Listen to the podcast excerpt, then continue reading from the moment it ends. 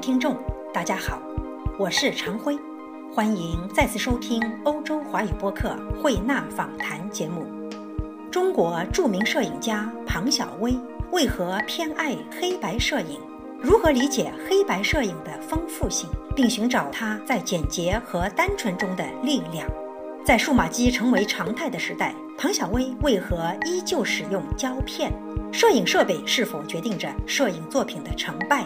何为好作品的决定性因素？艺术摄影与媒体摄影或风光摄影有哪些区别？摄影师与摄影家有哪些不同？摄影家可能遇到的不解和挑战是什么？庞小薇简单生活的理念如何反映在他的作品中？他业已完成的大型项目都有哪些？摄影与绘画是否互通？庞小薇最爱国际上哪位摄影大师的作品？演员出身的他，当年走上摄影之途时，被他多年的好友葛优怎样影响过？在他走过的欧洲国家中，为什么他偏爱德国？他最欣赏德国人和日本人的什么精神？这些精神又如何影响着他的职业风格？请听欧洲华语播客日前在德国萨克森对庞小薇老师的访谈。庞老师您好，你好，很高兴在德国认识您，也非常荣幸邀请到您做客于我们欧洲话语播客慧纳访谈节目。都说哈，德国人做事情非常认真而严谨，做人呢也很沉稳，但有时会挺刻板。这次在德国呃萨克森做摄影项目，您最大的感触是什么？其实我对德国一直以来印象就是像您刚才所说的这种沉稳刻板、做事认真、讲究品质，这是我特别特别喜欢，也是特别特别欣赏的德国人的这种民族性格。这次来德累斯顿是我很期待的一件事情，期待很久了。我是希望能够通过这次来，能够像在德累斯顿，在德国能够生活这段时间呢，能够真的亲身体会到、眼睛看到，能够向德国人民学习这样的一种做事认真的态度和精神。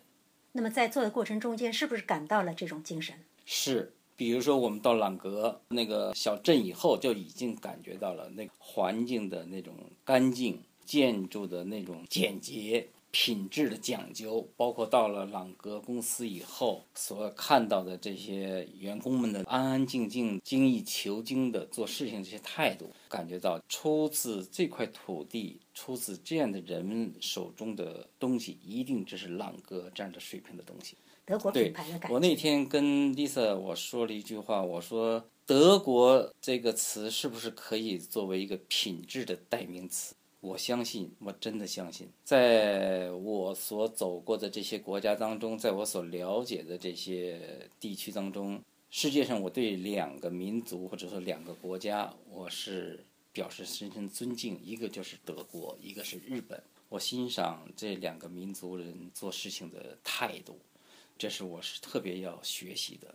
庞老师，看您拍摄的画面哈，我感觉到，呃，您的画面一方面呢比较喜欢凸显一种单纯，另外一方面呢，您比较偏好黑白。嗯，您拍摄景物的时候呢，好像也不是很喜欢用人物来点缀。在现在这个色彩纷呈的世界里头，您为什么喜欢用黑白来表达情绪呢？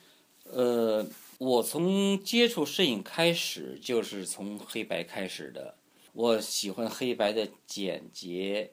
像诗一样有那种诗的意境，我喜欢它的单纯，也喜欢它的有力量。我经常会跟朋友说起彩色和黑白这两种不同的表现形式的时候，我我会形容，我说彩色像小说啊，像文学形式的小说，面面俱到，娓娓道来；而黑白像文学形式当中的诗或者说诗词，它概括抽象。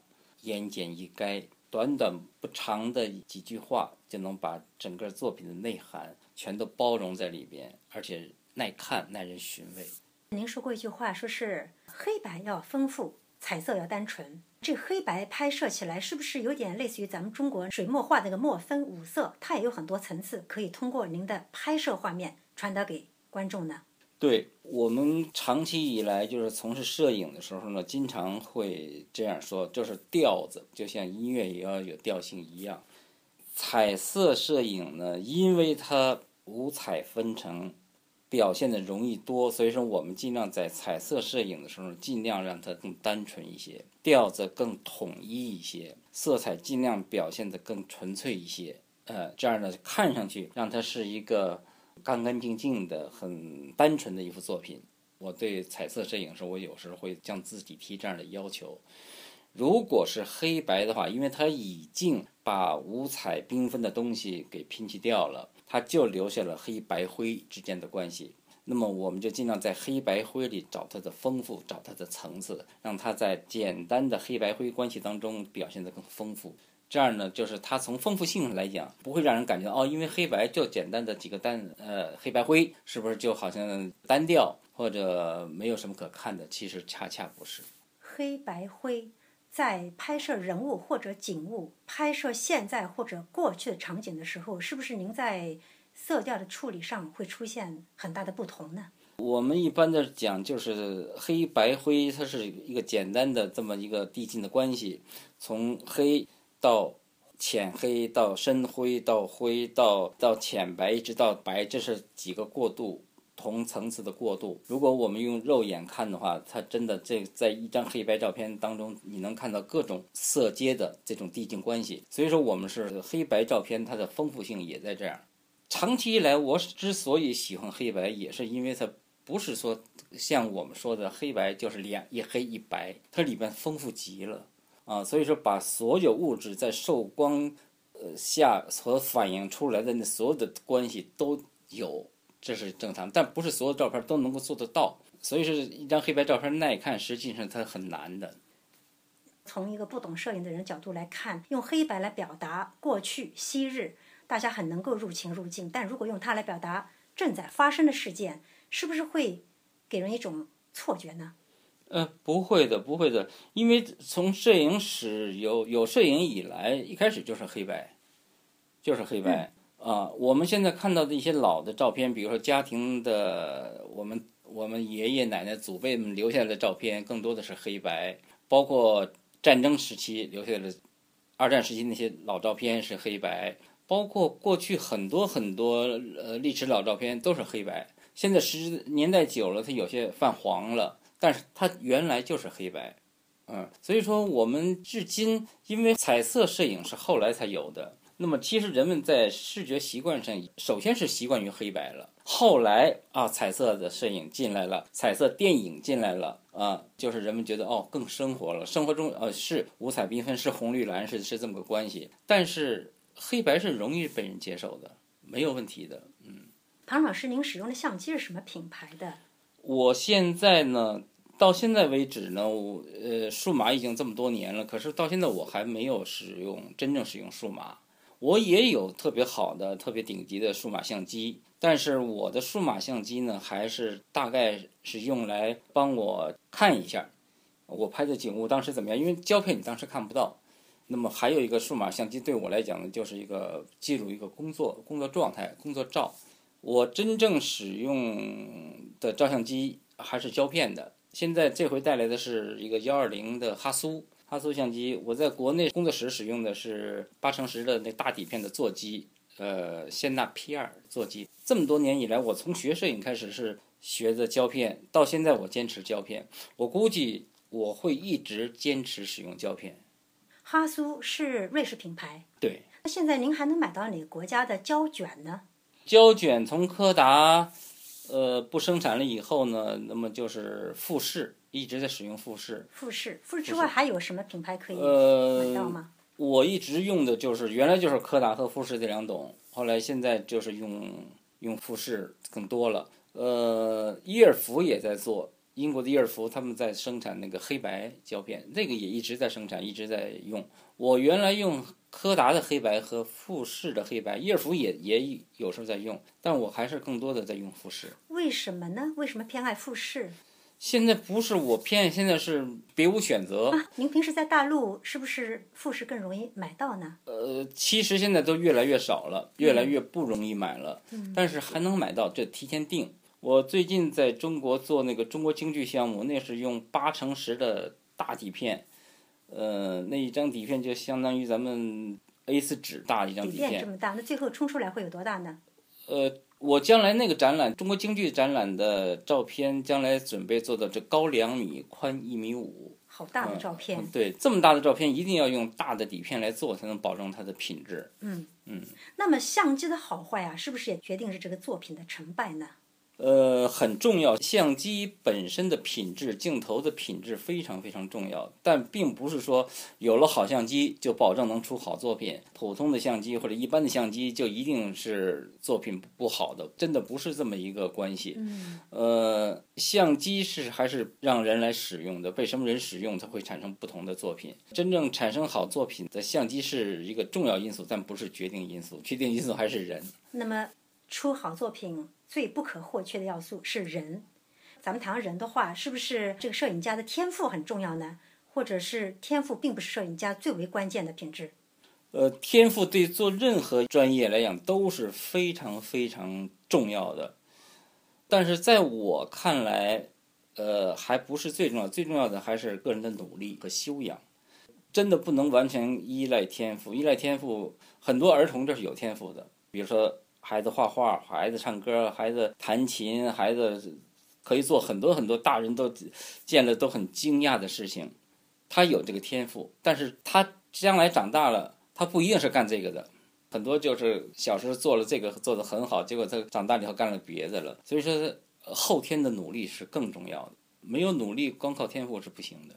刚才讲到了修养，嗯，能请您为我们听众朋友们再详细介绍一下这个修养的具体内容吗？呃，修养太重要了，尤其是搞文化、搞艺术的，修养是牵扯到方方面面的。比如说，大家常说的会读书。这是一方面的修养，还有一个就是在生活中不断的积累，人生的经历、人生的坎坷都会给人带来，呃，带来更丰富的一些修养。这个修养是非常重要。还有一个就是做人，嗯，我个人理解，修养不仅仅是知识和学问，还有你的人生观、你的世界观、你的价值观。可能它是一个综合的一个一个东西，然后放在一起，它可能被称为修养。所以说，如果有个人的这种人生观、价值观在里头，他这个修养啊，还是和个人的对生命的理解息息相关的。对，呃，我看前两天在这个萨克森小瑞士，大家都在看那些美景、看那些漂亮的砂岩的时候，呃，我看见您的视觉正在对准两棵比较遒劲的老树。把那两棵树拍出了一种特别的心境，拍摄是非常主观的一件事情，和个人的心境息息相关的。人的修养在不同的时候是通过不同的心境反映出来的吗？是，其实修养伴随着人时时刻刻都能够反映出一个人的不同的爱好、不同的兴趣，对待同样一件事不同的态度，这就是跟人的修养是息息相关的。还有一个就是审美，审美其实也受修养的影响和支配。我们有什么样的修养，我们有什么样的知识，我们有什么样的呃人生的积累，我们可能就导致我们会产生什么样的审美的情趣和品质。搞摄影，我经常会说，就是大家都拍一个人，比如说拍一名人，我们会说拍名人很难，难就难在很多人、很多媒体。都去拍过他，他的各个角度，他的各个瞬间，他的各种环境、各种穿着打扮、各种造型，可能都被很多很多很多媒体和摄影人拍摄过了。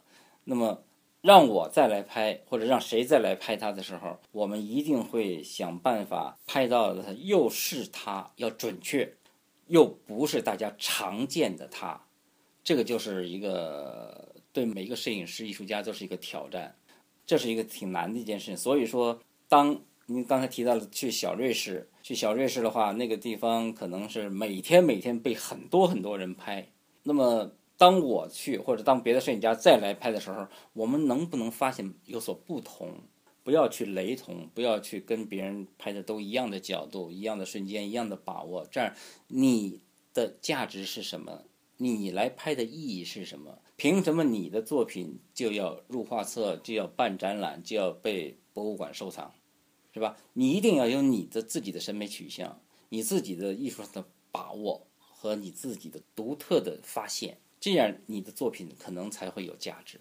刚才您也提到了媒体，我相信这个艺术摄影啊，它与这种新闻媒体的摄影，或者是旅游风光片的摄影，可能是有迥然不同之处的。作为一个专业摄影家，您怎么理解您这个职业？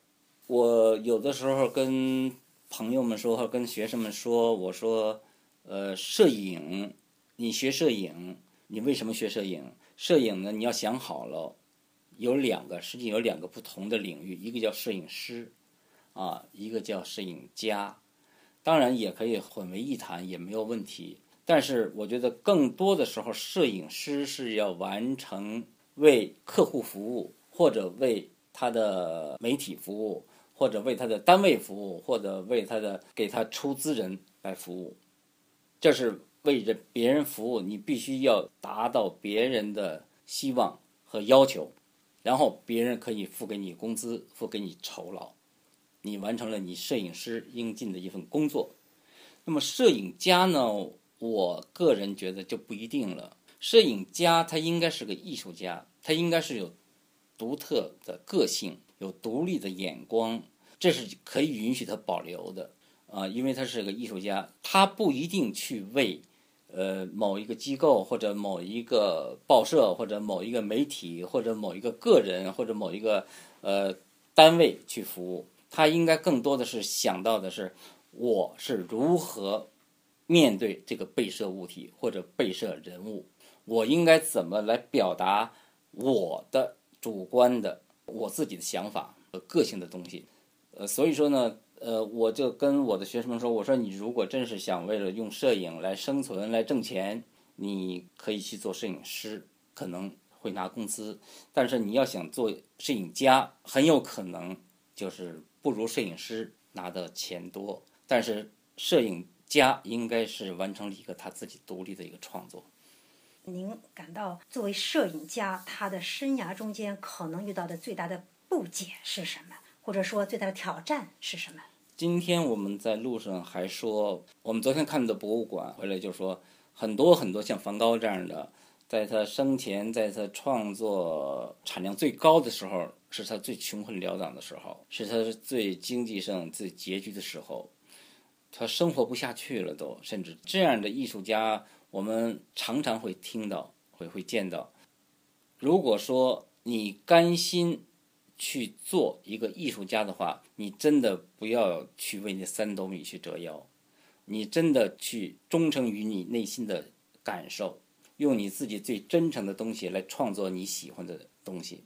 你不需要为某人服务，你也不需要为某个机构服务，你就去坦诚的面对你所热爱的东西，去完成你的创作。这个是一个很大的挑战。就是比如说，我们有的时候就做了很长时间的一个项目，但是没有人来给他买单，没有人来给他报酬，这真的是一个挑战。您碰到过这样的挑战？我常常，我本我本人也常常，我知道现在我常常遇到这样的挑战。没有关系，面对，所以说我就会把。降低我的物质需求，这种物质渴望，排除掉，尽可能排除掉各方面的这种诱惑和干扰，就全身心的来进行我的这种艺术上的创作。彭老师，您的家人支持您吗？我爱人特别支持我，他可能也确实是，呃，觉得也没办法吧。选择了我这么一个丈夫，可能是，呃，也也没有没有别的选择了。他不支持我，也是这么做了。这么多年生活，也就是这么过来的。他对，他是怎么一个？他对物质是他本身是一个非常简朴的人，对他对物质是没有过多的要求。我们也是希望生活上尽量能够简单。把所有可有可无的这种奢望都排除掉，甚至于就是家里的东西都是可有可无的，尽可能的都不需要，都不要。这个简单的生活这个理念，直接也影响到了我的艺术创作。其实我的创作跟我的生活实际上是一致的。我也希望我的作品，我所创作的东西，我也希望是简单、朴素、大气、有诗意，然后有力量。尽可能的简洁来做，所以说呢，这个东西它跟我的生活理念也是一致的。但同时，我是对品质同时有着极其苛刻的要求。所以说我不是说数码相机不好，我一点都不这么认为。但是我做的所有的项目到现在，大家都知道，现在买胶片是多么贵，又是多么不容易买到，尤其是八成式的座机，这几乎很少有人用了。那一张底片就是一百多块钱人民币啊，买胶卷也是比过去翻倍的涨价。但是我还是在乎这个品质，所以说我就不惜，我可以让我生活简朴，但是我不能让我的创作这么捉襟见肘。关键词：简朴、简单、品质，是吗？呃，对，这种品质实际上是综合的形成的。但是我是对仅就器材和材料而言，它是有一个品质的保证。就刚才您谈到了，是不是？呃，完成一个好的作品必须是好的器材。我说不一定，不一定，那个是说思想上的不一定。但是完成一个好的作品呢，真的是，在我看来，就是我是要买最好的镜头，最好的底片。我是在后期制作要用最好的材料来完成每一个作品，甚至做画册要选择最好的、最合适的材料、最好的印刷厂啊、最好的设计。呃，做照片的展览，我也是尽可能的都做到最好。您拍摄的画面一般来说是反映现实社会、现实生活，还是您比较喜欢唯美主义？呃，您个人关心社会问题和时事政治吗？坦白讲，我越来越不关心社会问题和时事政治了。我觉得生活在社会当中，你说你完全不关心，这也不可能，因为你生活的环境就是在处在这么一个社会环境之中，你脱离不开。但是我是希望我能够心越来越静，关注的目光越来越单纯，思想越来越简单。注意力越来越集中，就是希望自己尽量少听或者不去听，不去打听，不去问，呃，哪里哪里发生什么事情了，哪里哪里出现什么什么事情了。我真的，我我希望我不听或者少听，我就希望我自己能够静下心来，专心致志的做我自己热爱的这一点点的摄影这项工作，就希望把这件工作用我全身心的精力体力来完成。到现在为止，庞老师，您做过的最大的摄影项目有哪一些呢？大的摄影项目就是从我跟我爱人从日本回来以后，当时正好是二零零五年，是中国电影一百周年。我们从二零零二年开始，大概用了四年的时间，拍摄了一千位中国著名的电影人的肖像。啊，这个就是为了纪念中国电影百年。做了这么一个大的项目，后来在电影百年，二零零五年那一年就举办了一百个中国电影著名电影人的黑白肖像展啊，然后中国电影博物馆建馆以后又设立一个专馆，就是把我们这些肖像设立一个专馆，永远的展出。然后是上海美术馆做了收藏展，然后是前几年国家广电总局和北京市政府在。北京鸟巢围绕着鸟巢又做了一个大型的、的超大规格的一个展览。今年是中国电影一百一十周年，这个项目我们是要做下去，要为中国电影写史，用影像、用人物肖像、用著名电影人的肖像来为中国电影写史。这些这一千多张的原版底片已经被国家博物馆收藏了，这是电影人的一个项目。然后就是做了中国历届奥运冠军肖像的拍摄，这个是我们把中国从徐海峰第一块金牌一直到现在一块不落的把所有的获得奥运金牌的这。选手们这些奥运冠军们的肖像跑了，我们跑了全世界，一直在拍摄这个项目。这个是中国美术馆做过收藏展，中国国家博物馆也做过收藏展。然后这个项目呢是国家博物馆要永久收藏下去，我们也永远拍下去。最近做了其他的几个大的系列，现在在做的就是中国京剧这个项目，特别大的一个项目。我听您说，这个不管是中国电影人还是奥运冠军，这些都是一个不落的做下来的，没有落下一个吗？奥运冠军是一个也不能落的，一个都不能落。嗯，一共拍了多少个奥运冠军？到现在为止，从一九八四年洛杉矶奥运会，就是徐海峰拿的第一块金牌，一直到北京二零零八年北京奥运会，一共是一百八十六块金牌，呃，一百八十六个奥运冠军，一个都不能少。呃，现在我们在拍二零一二年的伦敦奥运会新产生的奥运冠军，一共是二百多个奥运冠军，一个都不能少。除了拍中国这些人物之外，您是不是也在世界上走动，拍一些西方的人物呢？对，这些年，因为我是拍人物肖像的一个摄影师，所以说我对人物的拍摄一直是特别喜欢，也特别敏感。我喜欢，呃，有性格的、有特点的、有气质的这样人，不管他是名人还是普通人，不管他是艺术家还是运动员。啊，我反正是可能是对形象吧太过于敏感了。这个人的气质真好，我就想拍他。这个人的形象长得有特点，就想拍他。当然这些年拍的更多还是名人。那么从现在开始，我希望能够做一些普通人的肖像拍摄，不管是中国的，是国外的，走到哪儿我都希望能够积累一些这样的人物肖像拍摄，将来呢可能会做更大的展览。在国外的名人拍摄中间，您最喜欢拍哪位名人呢？在国外的，其实我更多的，因为我过去是做演员的，我可能对艺术家或者演员兴趣大，观察的更敏感一些。这些年已经拍了很多国外的艺术家，像日本的呀，像美国的呀，像好莱坞的呀，拍了也也拍了很多了。另外就是艺术家，比如画家、音乐人。也拍了很多。我现在是中国国家大剧院收藏级的那个艺术家肖像的摄影师，所有到中国大剧院来演出或者来跟大剧院有过合作的这些名人艺术家，他们的肖像大剧院可能要收藏，这个收藏项目来拍摄。拍摄的时候，您是希望反映他们这种真实的面貌，还是添加了艺术这种要素？是不是您会在拍摄时候想到艺术可以高于生活，所以说可以拍出这些人物的？另外一种情境呢？呃，对，就是刚才您说了一个艺术高于生活，一定是这样。刚才我已经谈到过了，就是拍摄一个人，尤其拍摄名人的时候呢，有它的难度，就是说要拍的准确。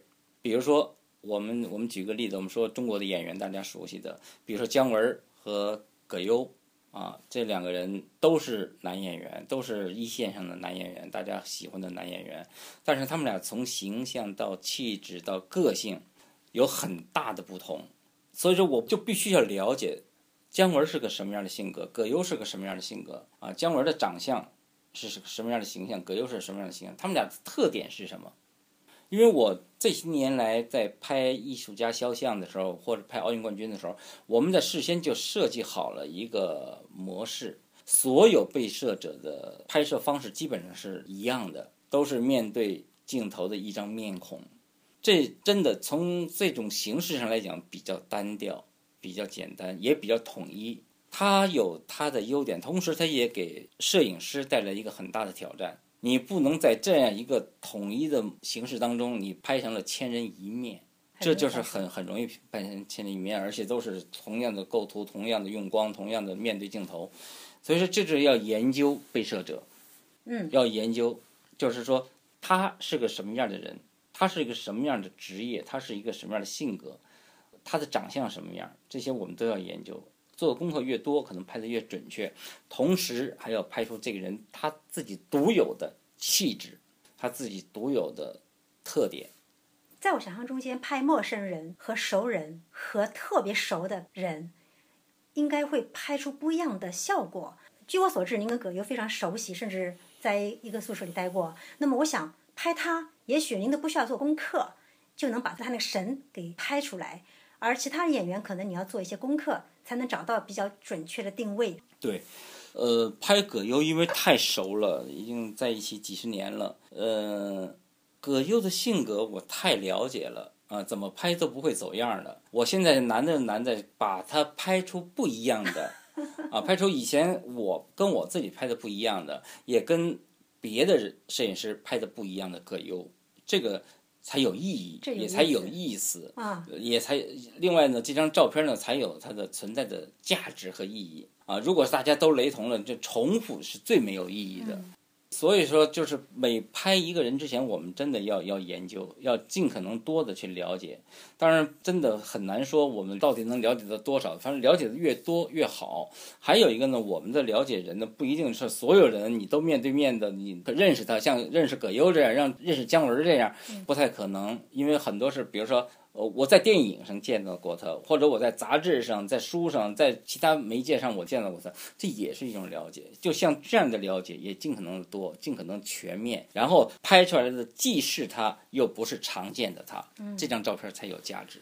听起来很有挑战性。呃，是有一定难度，但是这个挑战性也同时是有魅力的挑战。嗯中国国内现在摄影界的走向如何啊？呃，中国摄影界是不是也常常参加国际性的摄影展会呢？呃，对，这些年在中国搞摄影、热爱摄影的人是越来越多了，差不多家家都有单反相机了。嗯嗯，中国可能是拥有相机在全世界可能是最多的一个国家，是对，甚至现在手机都可以拍摄了。拍摄照片跟我们那个学摄影已经不一样了。过去是用胶片拍，呃，每个胶卷都要花钱。过去工资也低，生活也不像现在这么富裕。现在这些年来，改革开放以后，随着人们生活水平的不断提高，热爱摄影的人们，有条件去拍照片的人们越来越多了。中国这些年来一直是经常会参加一些世界各地的一些一些摄影界的一些大的活动、赛事活动，也经常会获一些奖。中国的摄影在大踏步的前进。是哈，嗯，他们也会去参加，比如说在韩国啊，或者巴黎啊，或者休斯顿这些地方的大常型常的都会有摄影展。，对，啊常常都会有参加。嗯，摄影作为艺术和绘画之间，应该也有着不少的联系吧？您身边有画家朋友吗？对，非常多。我画家朋友比我摄影家朋友还要多，是吧？对，那他们的画都是抽象的还是具象的呢？呃，都有，都有，有写实派，有抽象的，有具象的，有抽象都有，什么样的画家都有。都有嗯，您朋友圈中这些抽象画的画家，他们的画风会不会影响您的您的摄影的风格？呃，其实这是互通的，只不过是表现手法、表现形式不同。呃，会有影响，一定会有影响。其实我我现在我也很很希望我自己能开始画画。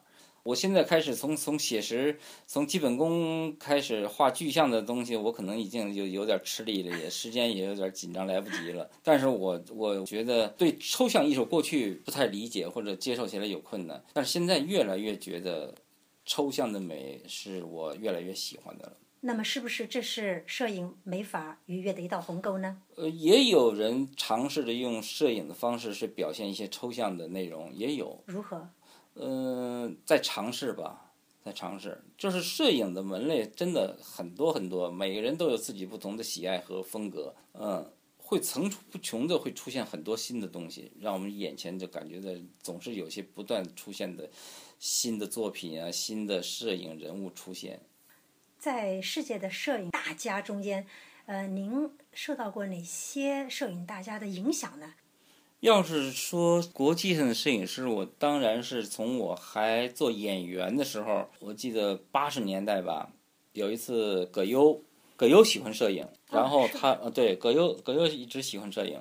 其实我我开始拿相机是葛优家的相机，是葛优拿着相机，然后我们出去对。什么样的相机啊？那个时呃，候是他父亲的一个苏联的一个一个幺三五的左耳机，然后我们那阵儿经常下去演出的时候，然后他就带上，带上以后呢，然后就是给我们同行的这团里人一块儿演出的人就拍照片儿，拍完照片儿以后，大概两三个月回到北京了，放假了，然后他就在家就自己给洗出来，嗯洗完了以后呢，回来以后就等再上班的时候，就分给大家。